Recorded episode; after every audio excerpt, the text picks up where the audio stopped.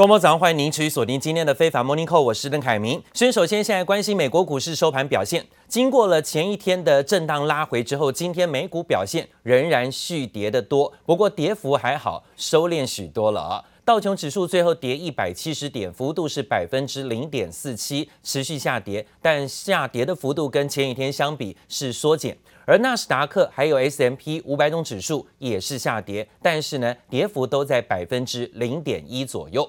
华尔街预期联准会可能很快的会升息跟缩表，美债殖利率维持高档，美元走升，而特斯拉等等的电动车汽车类股啊全线下跌。科技类股表现不好，所以呢，造成纳斯达克指数震荡回测，道琼标普也是。不过，费半指数倒是出现了小幅度收高，稍见止跌，最后小涨二十九点，收在三千九百零九点，涨幅呢是百分之零点七五左右。美国联准会去年十二月的货币决策会议记录显示呢，在经济强劲而且通膨升高的情况下，联准会最快可能今年三月会升息。比之前预期的五月更早，一些决策官员更支持在升息不久之后呢，要启动缩减资产负债表的规模。这立场鹰派啊，出乎投资人意料，形同宣告美国量化紧缩时代即将来临。而经济学者说呢，会议记录显示，联准会认为经济已经为紧急宽松措施退场做好准备。而现在呢，新的变异病毒株欧盟狂也不太可能减缓复苏啊。三月升息的可能性大幅度的提高，隔夜交换合约市场显示，联准会在三月份升息一码的几率，现在已经达到了百分之八十了。这样的几率数字达到百分之八十。消息呢，看到这鹰爪一出，市场意外，导致了昨天呢，欧洲、亚洲股市应声重挫，还有包括美国股市也连日下跌。其中呢，德国跟法国股市啊，昨天跌幅都超过有百分之一啊，跌了那么多，超过百分之一点三到一点七左右。而亚洲股市的部分呢，以日本股市跌最多，大跌百分之二点八八，跌了八百四十四点。韩国股市也不例外，震荡拉回，跌幅有百分之一点一。昨天呢，还有包括北韩呢试射了一颗飞弹啊，那精准的打到了七百公里外的这个目标啊，所以呢，东北亚情势也有点紧张。那反倒是呢，大陆股市跟深圳成指，还有包括港股的部分，相对的抗跌一点，特别是香港股市居然呢止跌回升，逆势抗跌还小涨。但台北股市的部分呢、啊，昨天震荡拉回，下跌一百三十二点，五分钟撮合在尾盘虽然拉高，但是呢，五日线可惜还是失守啊。最后呢，跌到一万八千三百六十七点，五日线呢已经算是正式的在这波反弹当中啊失守了一天。好，外资昨天果然出现了转卖，卖超金额还好，七十三亿啊，没有想象中的多。所以预期呢，短期修正的幅度呢，应该不会太过严重。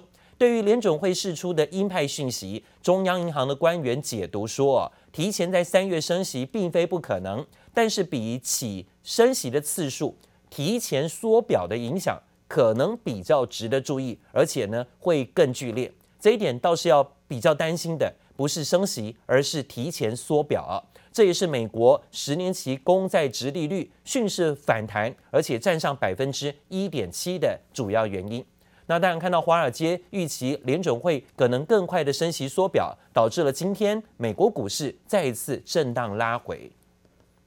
Bullard, one of the first to talk about balance sheet runoff last fall, providing some new details on his views. He says that um, he supports balance sheet runoff in tandem together with raising interest rates, suggesting that the Fed needs to have an influence through selling of the balance sheet or, or, letting assets run off the balance sheet on the long end while it raises the short end. And that could, in his opinion, avoid more disruptive rate hikes on the short end.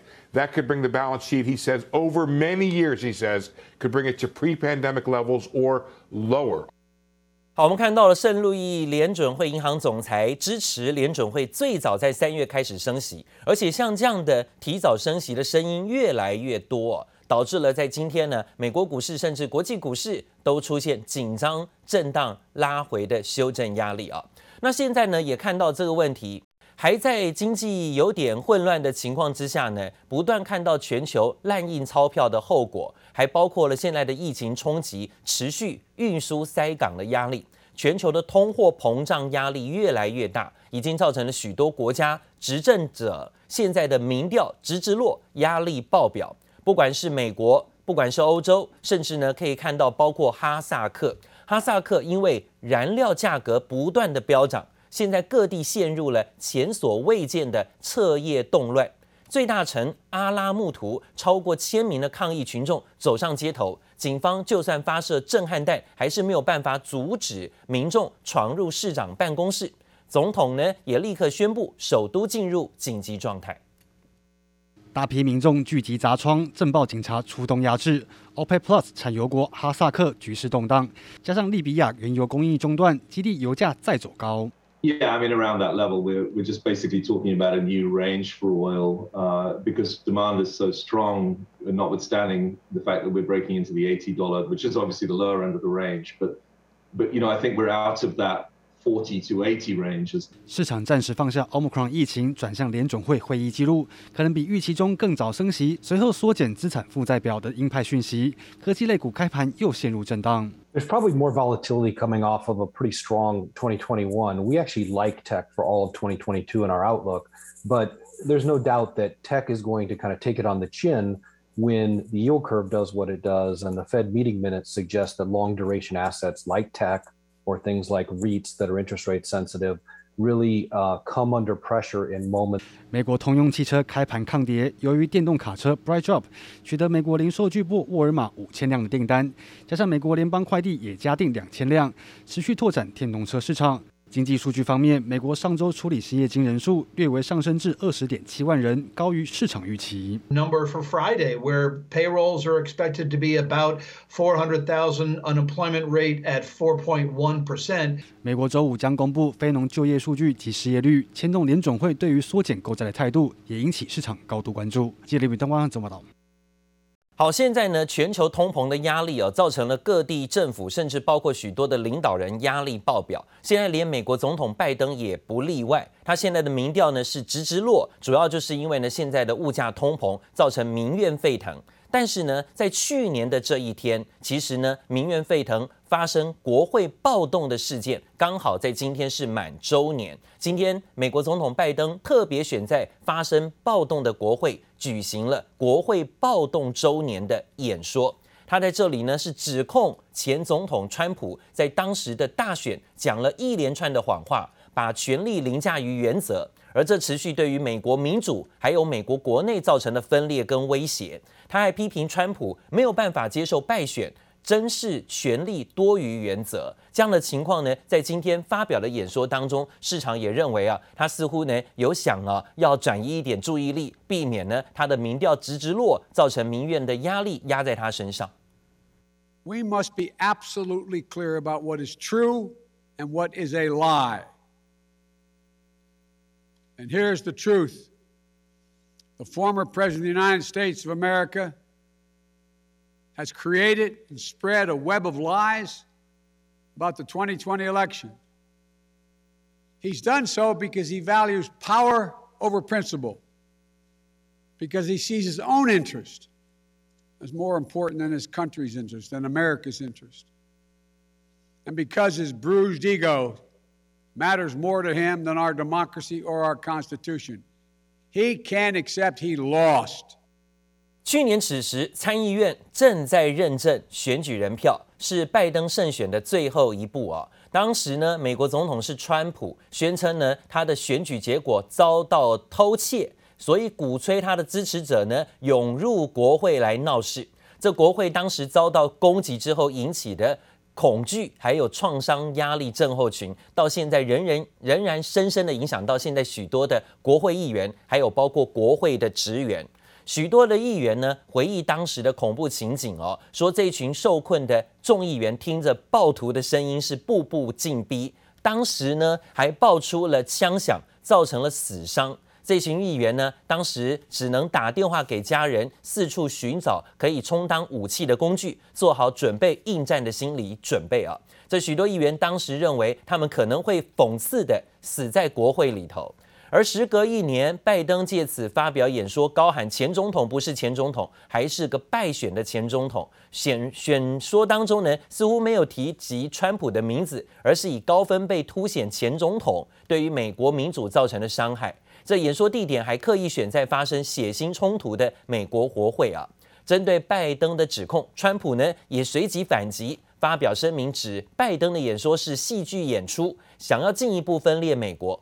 当然，也有分析师认为呢，最近拜登民调直直落，很有可能希望是炒热反川普的情绪，来支撑甚至来推高自己现在喋喋不休的声势状况。美国单日新增确诊人数呢突破了一百万人，的确呢民怨沸腾，疫情反扑刺激民众对于快筛的需求，许多超商还有包括药局的快筛试剂，只要一上架就全部被抢购一空。因此呢，美国的连锁超市哦，不管是沃尔玛等等的业者，都宣布呢，快筛试剂要涨价，幅度高达五到十美金不等。车子大排长龙，穿着一身蓝色防护衣的医护人员，忙着对每一辆经过的轿车内乘客做快筛检测。快筛站外也是满满的排队人潮。美国 COVID-19 疫情急速反扑，单日新增确诊人数突破一百万人大关。民众害怕染疫，对快筛的需求跟着暴增。外媒报道指出，家用快筛试剂供不应求，因此美国连锁超市沃尔玛、克罗格等业者决定涨价，大约五到十美元不等。It doesn't feel safe anymore. A little more concerned. Yeah, more precautions that you have to take now. 超商柜架上没有商品，被抢购一空，快筛试剂大缺货。沃尔玛宣布将快筛试剂 by NextNow 等价格从每盒十四美元调高到每盒十九点九八美元。克罗格也涨价到二十三点九九美元。不过，连锁药局 CVS 和沃格林等大型零售商维持在每盒二十三点九九美元不调整。台湾疫情受 Omicron 威胁，投机群聚持续扩大，快筛试剂存量还够吗？我们大概有四十万剂左右的备量，就是大概半成品的部分。所以如果随时有需求的话，我们应该可以在很短时间内就可以供应。除了安特罗生技陆续有接到包括欧洲、东南亚、美国的询问订单，国内抗原快筛试剂最大厂泰博也表示，快筛供应量正常，常态月产能达四百到一千万剂。如果疫情扩大，供应也不会有问题。Omicron 肆虐全球，快筛试剂能不能稳定而且平价提供贩售，也成为民众最关心的防疫焦点之一。记者叶林、熊如喜台北采访报道。最近疫情扩大的冲击跟风险，让国内啊许多家长也都很紧张，很怕呢跟去年一样啊，同一时间突然宣布提早的放寒假啊，会不会要在家上课？现在这样的情况呢，许多家长还不确定啊，就看指挥中心如何决定。那现在呢，看到美国的部分，美国的部分呢都还是正常上班上课，但是呢，芝加哥，芝加哥的。教师工会认为学校的防疫措施不足，所以呢，芝加哥教师工会自行投票宣布说呢，学生回家恢复远距教学。另外呢，在欧洲的疫情扩大，在伦敦十个人就有一个人感染新冠肺炎。由于超过七成教师成员投票支持恢复远距教学，芝加哥六百间公立学校大门紧闭。美国单日飙出百万确诊，但公立学校仍开学上课。唯有第三大城市芝加哥教师工会认为学校防疫措施不到位，拒上实体课程，教室一片空荡荡。However, it's better to teach remotely than not at all. 在重灾区纽约，每三人有一人对新冠病毒检测为阳性，但纽约市长仍誓言让学校开放。拜登政府也认为学生应该到校上课。We're really happy that they're all going to school, um, so we're really happy that they're keeping the schools open. As the president said yesterday, uh, he wants schools to be open. We know they can be open safely, and we're here to help make that happen. 美国疾病管制预防中心 CDC 最新更表决通过，建议将疫苗加强剂的资格扩大到十二到十五岁族群，以强化校园安全性。We know how to keep our kids safe in school. About 96% of schools are open.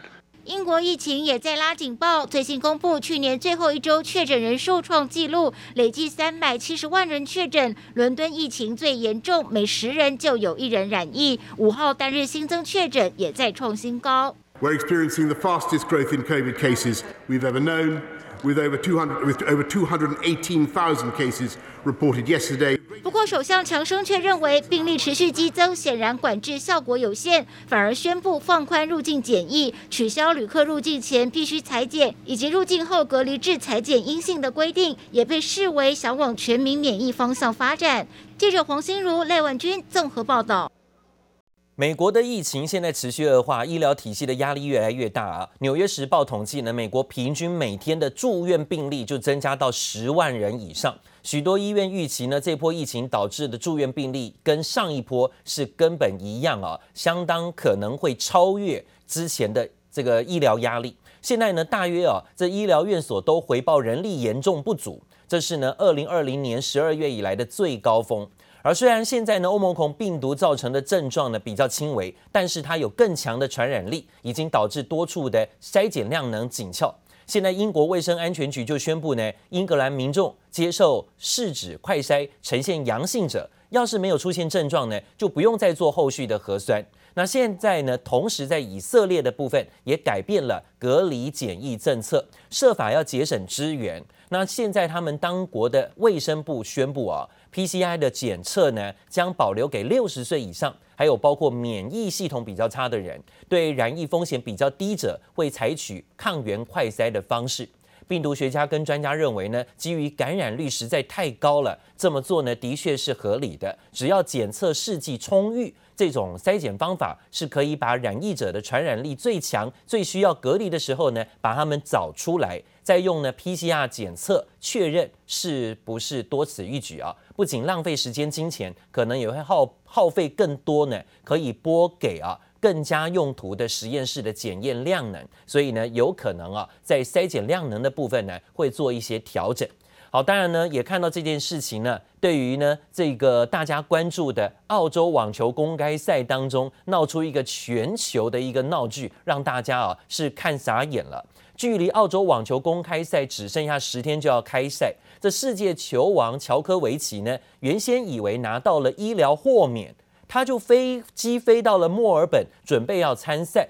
但是呢，飞机才到机场，立刻签证却遭到澳洲方面的撤销，要求呢他提出啊更多的医疗证明文件。但是乔科维奇呢是崇尚自疗自然疗法的，他是不打疫苗的，所以呢他以为拿到豁免可以参加球赛，但是飞到当地呢，澳洲居然呢撤销他的签证，所以啊让他现在只能人在饭店隔离，都没有办法出来哈，甚至随时可能会被遣返。澳洲总理莫里森还说重话哦，说如果他拿不出证明文件，他就搭下一班飞机回家哦。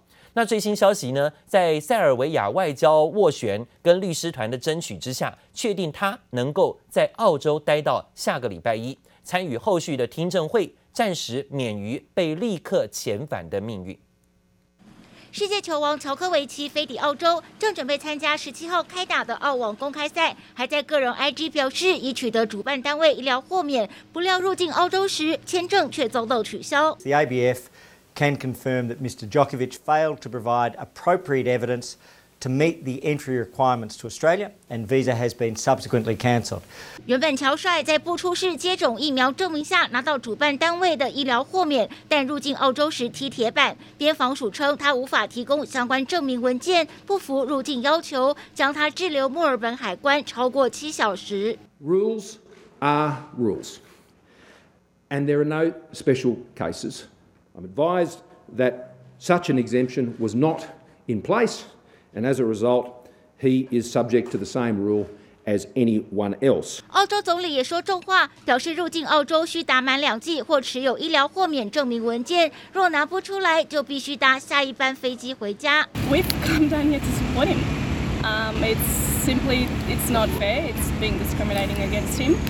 just because he chooses not to state. 塞尔维亚总统也痛骂澳洲不当对待，发声明表示，塞尔维亚将为乔科维奇而战。乔帅老爸更怒批澳洲政府囚禁。He has told media, "I have no idea what's going on. They're holding my son captive for five hours. If they don't let him go in half an hour, we will gather on the street." 乔帅能否出席澳网生变，也让澳网第十冠和生涯第二十一座大满贯目标岌岌可危。记者黄心如、李芷莹综合报道。好，真的很离奇哈！怎么之前呢会不知道飞过去会不会能够顺利通关呢？啊，想不到已经飞过去之后呢，才说啊，这不符规定哈，呃，被停留停滞在饭店里头，甚至有可能要遣返他了啊，这是球球网啊，世界球网啊。另外来看看北京。北京冬奥的奥运会会在下个月要举行，现在呢，的确变到新面对新的变异病毒的威胁啊，中国境内的疫情也有一点再次的死灰复燃。世界卫生组织仍然大力背书，表示中国为了确保冬奥能够安全进行，当局的防疫计划看起来很强大。不管是包括昨天呢、看到香港、澳门全面的宣布十四天的呃清零计划，哈，要阻挡于所有的这个境外移入风险，已经禁止了英国、美国。法国、澳洲、加拿大几个国家的飞机入境，哈，香港跟澳门呢，哈，从这个礼拜六开始，应该是明天开始啊。那另外呢，WHO 也紧急执行所谓所谓中国当局采取非常严格措施来应对可能面对的冬奥问题。那疾病传播的风险没有增加，WHO 对于中国防疫能力啊，说有很强的信心。